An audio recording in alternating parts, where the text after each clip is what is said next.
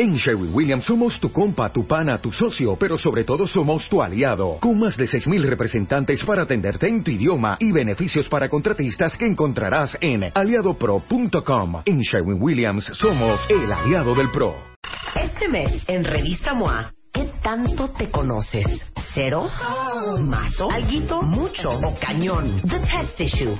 382 preguntas para que sepas cómo andas en fidelidad, inteligencia, neurosis, memoria, celos, liderazgo, salud, chamba, lana, la cama, fuerza, amor y mucho más. 136 páginas retacadas de preguntas, información e ideas para que te conozcas mejor. Una revista de Marta de Baile. Los mejores temas con Marta de Baile. Ya regresamos. Temporada 11. Estamos de regreso en W Radio platicando con el doctor Manlio Fabio Márquez. Es cardiólogo. Ahorita les voy a dar su teléfono para nuestro directorio de especialistas que estamos haciendo. Es especialista en arritmias, miembro de la Sociedad Interamericana de Cardiología y coordinador de la Alianza contra Muerte Súbita Cardíaca. Y al principio eh, del programa, Manlio, fuiste la manzana de la discordia porque discutíamos Rebeca y yo por qué la gente joven que le da un infarto no se salva. Dice Rebeca porque es un corazón inmaduro y yo dije que era un corazón muy fuerte. Entonces que el infarto es fulminante. Bueno, está en medio de las dos. ¿Estamos en medio de las dos? Así es, exactamente. Porque es impresionante la cantidad de chavos que les da un infarto y se pelan. Así es. y mucha es. gente mayor, como lo decía antes del corte, que les da dos, tres, cuatro infartos y siguen vivitos y coleando con marcapaso y lo que quieras, pero vivos. Así es, así es. Hay un, hay un fenómeno muy interesante a ti que te gusta la fisiopatología. Me fascina. Exactamente, que es el siguiente. Cuando las arterias se van obstruyendo gradualmente. No, o- a lo ar- largo- ¿arterias de qué tamaño? Ah, las arterias del corazón, que se llaman las arterias coronarias. ¿Que son de qué tamaño? Son de dos milímetros, son chiquititas. Chiquititas. Son chiquititas. Entonces esas arterias se van obstruyendo paulatinamente, se van obstruyendo paulatinamente. ¿Por qué? Por el colesterol, Por el colesterol, se van pegando las placas el en las famoso, paredes. El famoso fenómeno de la aterosclerosis, ¿no? Se va metiendo el colesterol adentro de la pared, se va cerrando la luz de la arteria, se va cerrando la luz del tubito que nos lleva la sangre al corazón. Y lo que ocurre es que el cuerpo es sabio y cuando se va cerrando esa arteria, empieza a generar nuevos vasos. En el territorio donde no le está llegando sangre, manda unas señales químicas para formar nuevos vasos. Y esos nuevos vasitos que salen de las otras arterias que están Es mi analogía que hice ahorita con el doctor de la manguera del jardín. Exactamente, exactamente. Por eso es cuando yo lo estaba escuchando dije, no, pues es lo mismo, exactamente. Nada más que aquí la diferencia es que estos vasos sí te protegen, sí sirven, porque él decía que en el ojo, ¿te acuerdas? Esos vasitos se rompían y te traían muchísimas complicaciones. Sí. Pero aquí en el corazón esos vasitos sí son muy útiles. Entonces, si la arteria se va cerrando poco a poco y se van formando estos nuevos vasos, se van formando estos nuevos vasos que se llama circulación colateral, cuando se produzca el infarto, que esto obviamente, como este proceso de aterosclerosis tarda muchísimos años en cerrarse, si se produce el infarto a los 60 o 70 años, ya tienen esta circulación colateral que le da soporte para que no se muera una cantidad tan grande de tejido. O sea, tienen su nueva red. tienen una red exactamente que los protege. Y en cambio, el joven de 40, 42 años no ha formado esa red.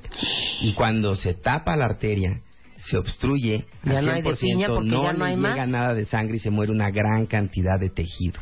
Y por eso es que puede venir la muerte súbita. Justamente por eso. Amo la fisiopatología. Ay, me encanta. Nos encanta aprender estas cosas, cuentavientes. Habría de haber sido médica. Probablemente. ¿eh? Entonces, ¿a quién se le forma esa nueva red de arterias? A los que se les va obstruyendo la- las arterias coronarias progresiva y paulatinamente a lo largo de muchísimos años. O sea, te pudiste haber muerto de 70 años y no tener esa red nueva porque Así es. nunca se te taparon las arterias. Así es, exactamente. O sea, hay gente que no tiene una red. No, no, no, solamente Si los que se haces les van una autopsia, Sí. puedes ver un corazón de un hombre de 86 años y ver las arterias intactas y no ver ninguna red nueva. Pudiera ser, pudiera ser. Es poco probable. Debe de haber algunas placas Casi todo el mundo hace red. Casi el mundo, ah, no hacen la red, pero sí hacen pequeñas placas de aterosclerosis. El punto Ah, es que esas placas no llegaron a obstruir ni a tapar la, la es que arteria. eso es impresionante. ¿Se escucharon lo que dijo el doctor? Una arteria tiene dos milímetros de diámetro. Es súper chiquitita. Chiquititititita. Sí. Entonces, las probabilidades de que se tape, sí es un milagro que andemos vivos caminando. esa No, es la todo- verdad. la, la- la vida es un milagro. Eh. La vida es un milagro. Entonces, si tú abres en una autopsia el corazón infartado de un chavo de 40 años, va a tener un gran tejido muerto, que ese es el infarto. El infarto es tejido que se muere. En el caso del corazón, el miocardio, el músculo cardíaco. Entonces, ¿Y cómo la se ve, eh? es muy grande, se ve completamente pálido, perdió ya toda la coloración. El músculo normalmente es rojito, como ustedes han visto la carne en cualquier lado, Sí. y este se ve completamente pálido. como cuando lo coces en el microondas. el Ándale, bistec. exactamente, perdió completamente la, la, la sangre, la circulación y está completamente durito. Vas a, vas a ver qué profesional. Es un tejido necrosado. Eso. ¿Es un tejido necrosado? es, exactamente. O sea, es muerto, ya se murió. Muerto. Y cuando dices una, una gran cantidad, dámelo en centímetros cuadrados. Ah, no, eso sí está más difícil, pero sí te puedo hablar de porcentajes. Si se te muere arriba del 50%, ahí entras ya en riesgo de muerte súbita o falla cardíaca. Y ya, te Y pelaste. exactamente, ese es el gran riesgo. Es el gran riesgo que trae el infarto. Ahora, este, ¿qué diferencias tienen? Porque, no, de- déjenme darles unos, unos datos. En México cada hora se mueren 10 personas por un infarto. De esas 10 personas, esta es pregunta para ti, ¿cuántas son mujeres y cuántos son hombres? Depende de la edad, y ahí está el punto clave. Ajá. Si son menores de 45 años, el 90% son hombres. Antes de la menopausia, los que se infartan son los hombres. Después de la menopausia empiezan a infartarse las mujeres. Nunca le ganan a los hombres. ¿Por qué? Son el 30%. Porque estrógenos. Porque los estrógenos y las hormonas las protegen. Tienen muchos fenómenos benéficos a nivel de las arterias, propiedades vasodilatadoras, abren las arterias para que llegue sangre y efectos que le llamamos nosotros antiaterogénicos, o sea, contra la aterosclerosis. Claro. ¿Quiénes tienen más probabilidades de sufrir un infarto antes de los 45 años? Lo que se ha visto es que aquellos que son fumadores, A ver, ¿qué- a ver, ¿cuál es tu problema con el cigarro? no, no, el mío a ver, ninguno. a ver, ¿cuál es el asunto con el cigarro? El asunto ¿Que es es vasoconstrictor? Es vasoconstrictor y además es atero- aterogénico. Favorece que el colesterol que está dando vueltas en tu sangre se pegue en la arteria y se meta dentro de la pared. El, el- el tabaco lastima la, la pared de la arteria y hace que se meta el colesterol adentro de la pared. Ese es el problema. Ok. No es mío. Si fumas como prostituta en delegación, pero tienes muy bien tus niveles de colesterol, Pudiera no ¿qué pasarte oportunidad nada. nos das?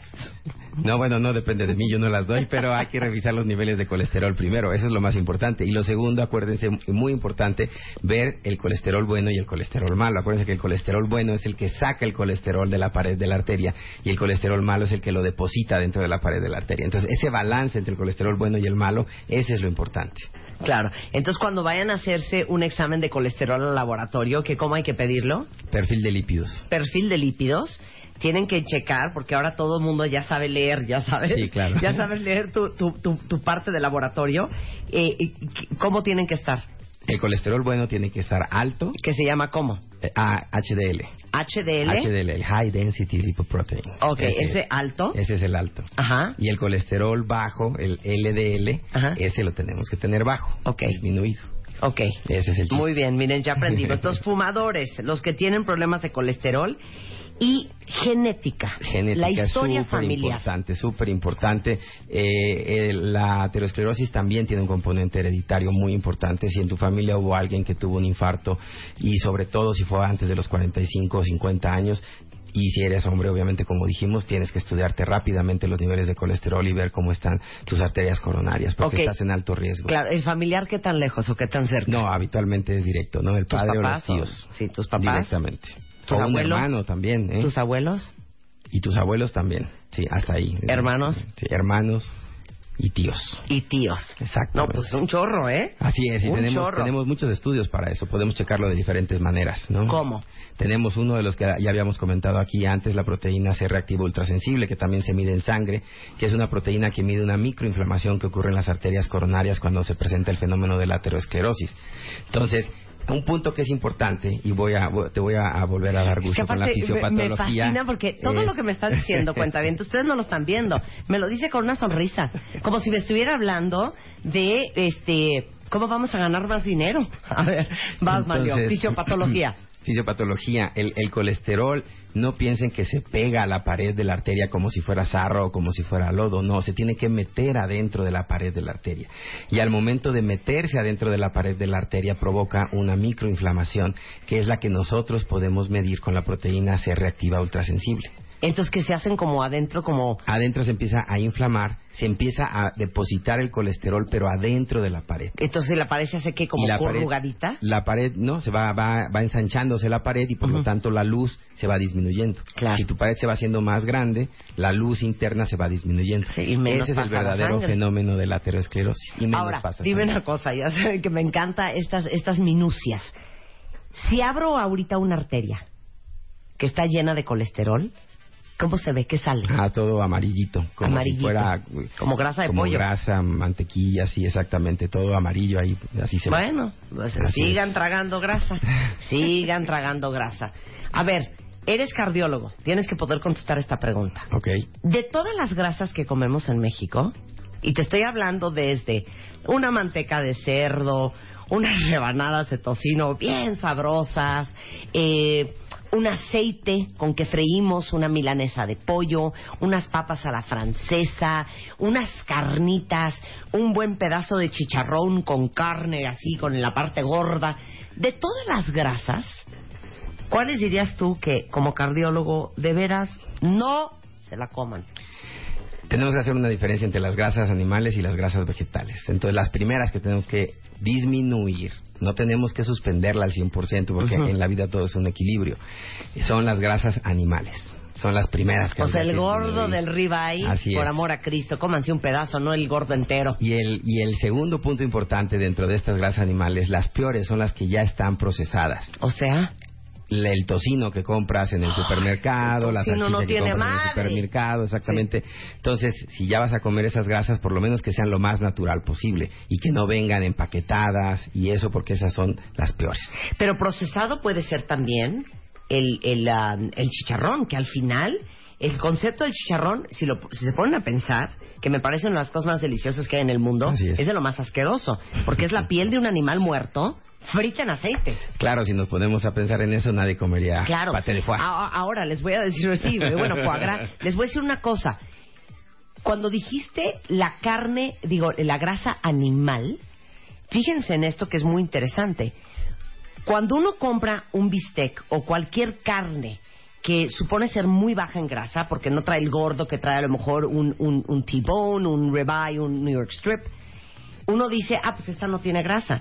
Pero según yo tengo entendido, una carne, por más magra que sea, tiene un 28% de contenido de grasa dentro de las fibras musculares del, del pedazo de carne. Así es, exactamente. Entonces, de todos modos tiene grasa. Sí, hay, hay grasita adentro del músculo, o sea, no nada más por fuera. Claro. Entonces, tú tienes obviamente que evitar el- la grasa que está afuera, pero la grasa interna, pues depende del corte. Claro. Los cortes que tienen menos grasa es como el lomo, por ejemplo, y generalmente es el que menos nos gusta, ¿verdad? Porque lo que más nos gusta es la grasa, exactamente. Por supuesto, pero cuando uno está a dieta, cree que ya la hizo porque dices, no, yo un bistec, me lo asa por favor sin grasa. Y dices, ya la hice. Pues de todos modos te estás comiendo un montón de grasa. Así es. Por eso los cardiólogos te dicen, bájale a tu ingesta de carne roja. Así es, no más de dos o tres veces por semana sería lo ideal y aumenta, y eso es súper importante, no nada más es bajarle a la carne, sino es también aumentar la ingesta de pescado.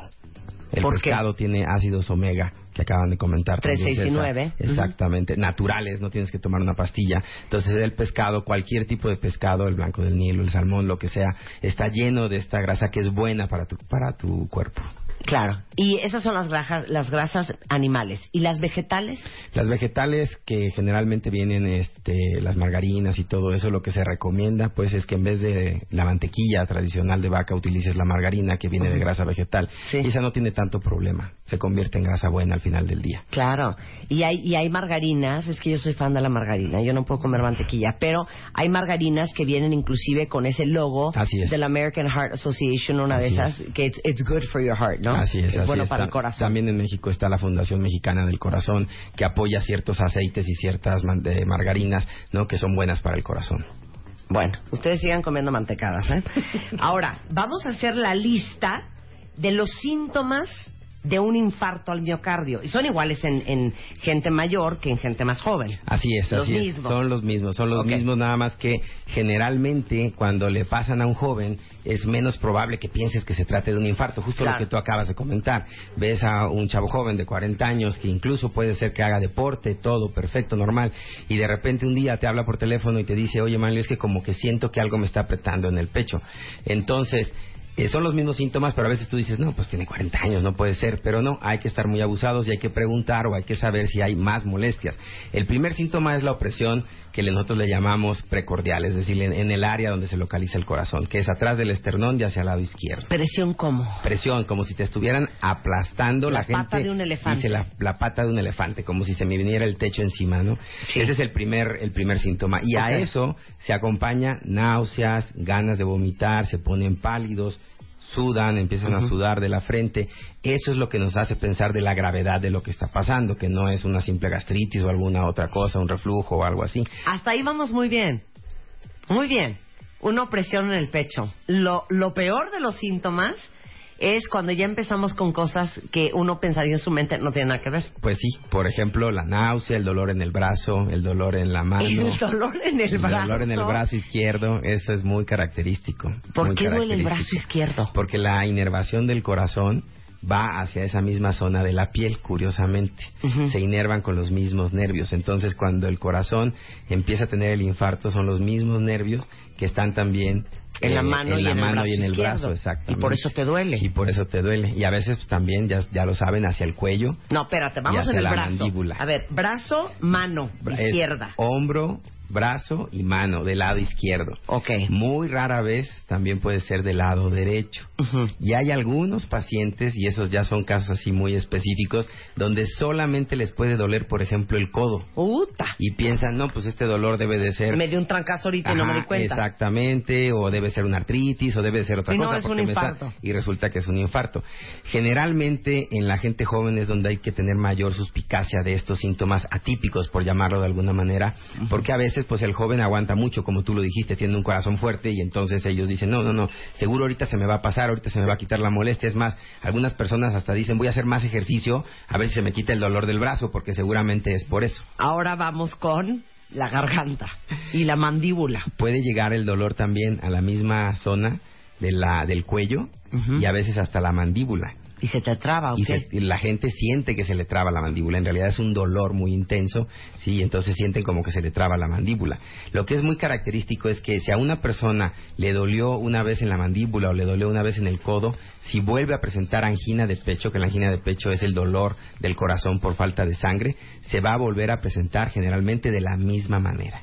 Te va a doler lo mismo te va a que te dolió lo la mismo, primera vez. entonces ya tienes que saber, ¿no? ¿Cuál es tu síntoma? Entonces, opresión en el pecho, dolor en hombro, brazo, mano. Mano. Dolor en Cuello. garganta, cuello, mandíbula. Mandíbula. Eso. Dolor a lo mejor también en el brazo derecho. Rara vez. pero Náuseas, ganas de vomitar, dolor de cabeza infernal. Palidez, puede ser. sudoración, eso puede ser un infarto. Eso puede ser un infarto. Lo mejor es ir corriendo a tomarse un electrocardiograma y con eso ya salimos de duda, porque el infarto agudo del miocardio se manifiesta inmediatamente mediante un electrocardiograma y lo puedes ver. Entonces, lo ideal es atenderte rápido. Eso es lo que puede marcar la diferencia entre que salves tu vida o no. Entonces déjenme negociar con el doctor por mí y por todos nuestros compañeros. De que me duele el brazo cañón o de que siento una opresión infernal en el pecho. ¿Cuánto tiempo tengo?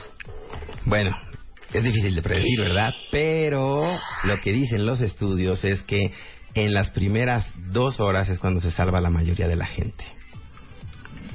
Si a ti te atienden sí. de un infarto en las primeras incluso cuatro horas, tienes 80% de posibilidades de sobrevivir.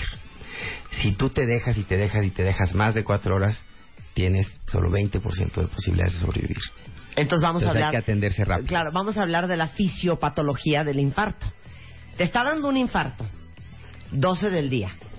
Cero te diste cuenta que era un infarto y juraste que era un aire, que te duele el músculo porque ayer hiciste ejercicio y por eso te duele cañón el brazo. Cero pelaste. Son 12 del día, ¿eh? ¿Qué pasa para las 4 de la tarde? Bueno, el punto es este. Si es verdaderamente un infarto, no se va a quitar el dolor. No se quita el dolor. El dolor se mantiene, persiste y te hace, porque es la respuesta de tu cuerpo que te hace ir a buscar atención, justamente. Si el infarto, si el dolor, perdón, pasa, probablemente no fue un infarto, probablemente fue nada más una angina de pecho. Que si nunca has tenido un infarto es el famoso preinfarto, ¿no? Nosotros le llamamos en realidad angina inestable, es decir, algo que acaba de empezar con dolor anginoso, es algo muy grave que hay que atenderse rápidamente. Pero si tú ya tuviste ese aviso, ¿sí? Mejor vea que te atiendan, porque a lo mejor en ese pequeño aviso el siguiente ya va a ser un infarto y ahí sí vas a estar en alto riesgo. Claro, pero si es un riesgo. infarto lo que te estaba dando a las 12 del día, Ah, para las entonces- 4 de la tarde, ¿cuál es la fisiopatología de lo que pasó en esas Ah, 4 horas? Ah, lo que pasa para que es- a las 4 te peles. Lo que pasa es que es, es muy interesante, ¿no? Digamos, cuando se tapa la arteria, no es que en ese momento luego, luego ya se muera todo el tejido, no, sino que justamente pasan entre dos y seis horas para que se vaya muriendo todo el tejido alrededor de la zona donde no le está llegando sangre. Entonces, mientras más tiempo pase, más miocardio, más tejido se va a ir muriendo. Y las secuelas van a ser mayores. La secuela que es que como lo que hace que tu corazón se contraiga es el músculo cardíaco y se te muere ese pedacito de músculo cardíaco, no va a haber buena contracción. Y al no haber buena contracción viene lo que se llama insuficiencia cardíaca. Y si hay una insuficiencia cardíaca, entonces aparte de todo eso, se congestiona el pulmón de agua, te falta la respiración. ¿Sí? Te puedes obviamente morir ahogado, como dice la gente, ¿sí? Pero puedes también hacer una arritmia maligna y tener una muerte súbita. Ese es el gran problema. Ok, para. En buena onda ya para. Regresando del corte cuentavientes, les voy a dar el protocolo del infarto. O sea, se suben al coche, al metro, al taxi o al Uber y se pelan al hospital. ¿Qué es lo que tienen que hacer llegando? ¿Qué es lo que tienen que pedir? ¿Qué les tienen que hacer para que ustedes tengan su salud en las manos? Regresando del corte. Ya volvemos. Marta de Baile, temporada 11. 11, 11. W Radio. Los mejores temas con Marta de Baile. Regresamos. Temporada 11. Estamos con el doctor Manlio Fabio Márquez, es cardiólogo, es especialista en arritmias, es miembro de la Sociedad Interamericana de Cardiología y estamos hablando de por qué hoy en día tantos chavos se infartan. Ya nos explicó que un corazón joven, un corazón de un hombre o de una mujer de 40, 50 años, este, 38 o 32, no ha, digamos que desarrollado todo el sistema de red, eh, digamos que colateral, que provee al corazón de oxígeno. Y cuando una arteria se tapa y tú no tienes esa nueva red que te apoye, pues el corazón se te infarta de volada. Y un corazón joven normalmente no tiene esta nueva red de arterias que se formaron para proveer de oxígeno al corazón. Eso es en, en gran resumen. Entonces, nos quedamos en los síntomas del infarto, que es opresión en el pecho, que se te puede eh, trabar y te duele muchísimo la mandíbula, te duele la garganta, te duele el hombro, el brazo izquierdo, en la mano izquierda, náusea, vómito, sudoración, te pones pálido y eso puede ser un infarto. Tienes dos horas para llegar al hospital a que te vean, antes de que se te muera más tejido del corazón por falta de oxígeno. Muy bien yo, ¿no? Correctísimo. Hubiera pasado, ¿no? Si Diez. estuviéramos en examen. Diez. Ok, ahora, yo quiero que Manlio nos explique a todos si estamos sintiendo esto de, "¡Ah! me está dando un infarto, ¿qué haces? Te subes al coche y llegas al hospital. Exactamente. Ok, ¿qué llego y qué digo? Lo importante es, obviamente, decir traigo el dolor, describir dónde tienes el Sí. dolor exactamente y este, inmediatamente te tienen que tomar un Por eso, electrocardiograma. mi Tú pregunta es la siguiente. ¿Qué, qué pides? Llega, llega al hospital y dime que te duele cañón el pecho. Me duele mucho el pecho. Sí, ¿me puede dar su nombre? claro, sí, obviamente tienes que darlo, ¿no? Mario. Márquez. Perfecto. ¿Número de registro de seguro? tienes que tenerlo a la mano, pero si no lo O tienes... sea, se me está muriendo el tejido, señorita. Claro, exactamente. Tienes que pedir rápido la O sea, atención. sí ponte perro. Sí, Pónganse sí, perros, sí, sí, ¿eh? sí, sí, sí. Porque cada estupidez que les pida la señorita, se les está muriendo tiempo, un pedacito tiempo, de tejido más. Así es. Ok. Lo que hay que pedir es la atención médica inmediatamente. Por Sí. favor, dígale al doctor que me tome un electrocardiograma. Electrocardiograma es lo Electrocardiograma es lo primero. Y lo segundo es una muestra de sangre para tomar una cosa o determinar una cosa que se llaman enzimas cardíacas. Apúntenlo.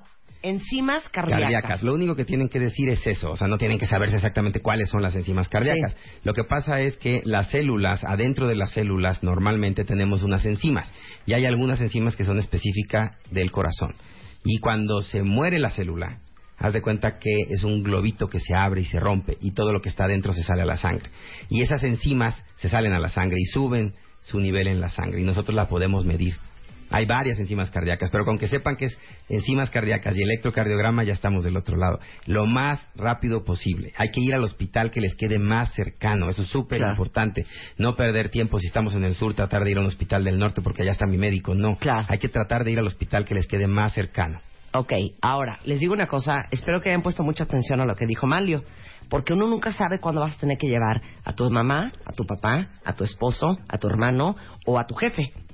Y llegan ustedes corriendo al hospital, quieren un electrocardiograma y quiero que en este momento le hagan unas enzimas Cardíacas. cardíacas. Así es, exactamente. Entonces ustedes ya están sabiendo lo que están haciendo. Exactamente, eso es súper importante, súper importante, ¿no? Este. Y si les piden el teléfono, les dicen, señorita, se me está abriendo el tejido. O mi papá probablemente traiga un infarto, por favor atiéndanlo rápido y ahorita yo le doy todos los datos que usted necesite. Eso también se vale. Sí, pero si empiezan de, no, mire, prime, tranquila señora, vamos a empezar ahorita primero a, a ya sabes, a canalizarlo, eh, a poner, no, no, ningún canalizar, hagan Claro. un electrocardiograma now. Ah, Exactamente. ¿No? A- actualmente ya en la mayoría de los hospitales, tanto públicos como privados, tienen ya más conciencia de esto y lo que hacen es inmediatamente pasarlo a una sala pequeñita que tienen exprofeso para eso, donde se toma el electrocardiograma rápido y se lo enseñan rápidamente al médico que está ahí para poder tomar decisiones, ¿no? Si el electrocardiograma es normal, bueno, pues empezamos con toda la burocracia y todo lo demás.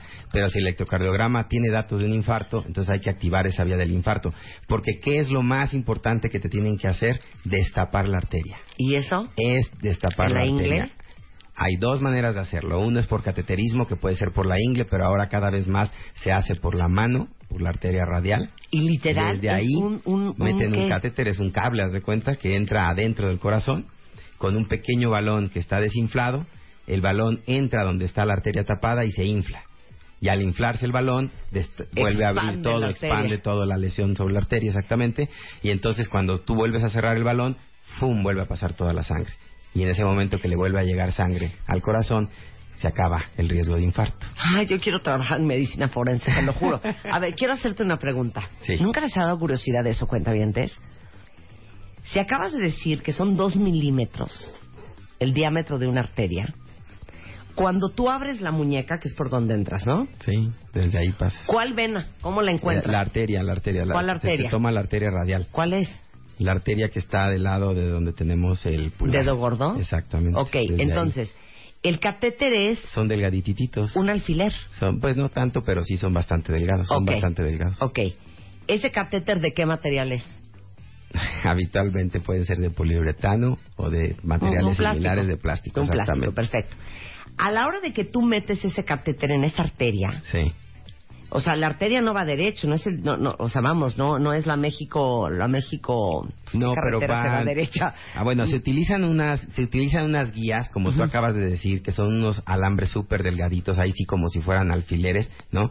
Entonces son unos cablecitos súper delgaditos y súper suaves en la, en, en la punta por donde Sí. van a ir pasando y flexibles a la misma puntita, de tal manera que no lastimen nada Es lo y que te van iba a decir, ¿cómo no pasándose- te llevas y perforas Ah, la arteria y te vas ah, hacia el codo? pues es, un, es un mecanismo muy interesante. Primero tú pasas este alambrito que le llaman guía, porque te va a servir de guía para avanzar todo el, el- el- el- el catéter grande. Entonces, con este alambrito que pasas primero, ese alambrito, te digo, es delgadito, es súper delgadito, como dices tú, del, del No se diámetro de atora una en ninguna pared. No se atora en ninguna pared y pasa, pasa, pasa, pasa, pasa, pasa sin ningún problema y llega hasta donde inician las arterias coronarias que es la raíz aórtica. Ahí llega ese alambrito. Y una vez, y bueno, lo puedes pasar, ¿no? Al ventrículo, no hay problema. Y con ese alambrito te sirve de soporte para que sobre de él avanzas el catéter más grueso. Y entonces ya el catéter no se atora. Si tú trataras de avanzar el catéter, Solo. obviamente se atoraría se atoraría se atoraría, como tú lo acabas de decir. Claro. En cambio, cuando ya pasaste la guía, ¿sí? Ya, ya mandaste al explorador, haz de cuenta, entonces ya es más fácil ir por ese mismo caminito y llegar con el catéter a donde tienes que llegar. Y tú en una cámara estás viendo todo Exactamente, en rayos X por fluoroscopía. eso. Estás Es viendo todo cómo eso. va y que si no te fuiste hacia el codo. Que no te vayas a otro lado, exactamente. que no te vayas hacia otro que no lado. te vayas a ir a las carótidas, ¿no? Inflas al la cuello. bomba, la burbujita y se abre la El balón, el balón, el balón que está en la punta ya del catéter, ¿sí? El balón entra desinflado, lo inflas y con eso se comprime toda la lesión contra la pared. Y cuando lo desinflas ya queda la arteria libre y permeable. Qué fuerte. Sí, es una maravilla. Qué interesante. Es una maravilla. ¿no? Esa es la famosa angioplastía coronaria. Híjole. Entre más infartos, más grave.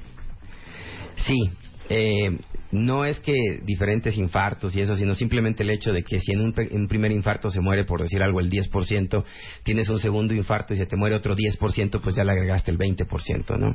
Y entonces, como te decía yo, entre el 30 y el 50% de, de tejido miocárdico que se muera te pone en alto riesgo de insuficiencia cardíaca. Ah, dice aquí un cuentaviente, ¿te pueden dar infartos aunque te cuides?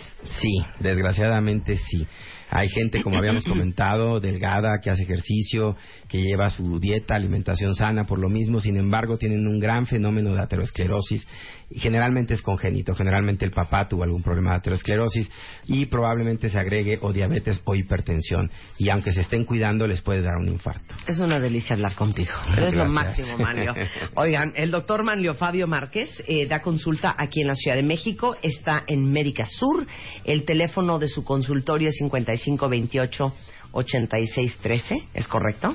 Es correcto. Y eh, pueden encontrarlo también en cardioarritmias.mx o eh, si les surge mandarle un mail, manlio.marques.gmail.com. Pero lo más importante de todo es que yo espero que gracias a lo que hablamos tú y yo hoy, hoy podamos salvar una vida.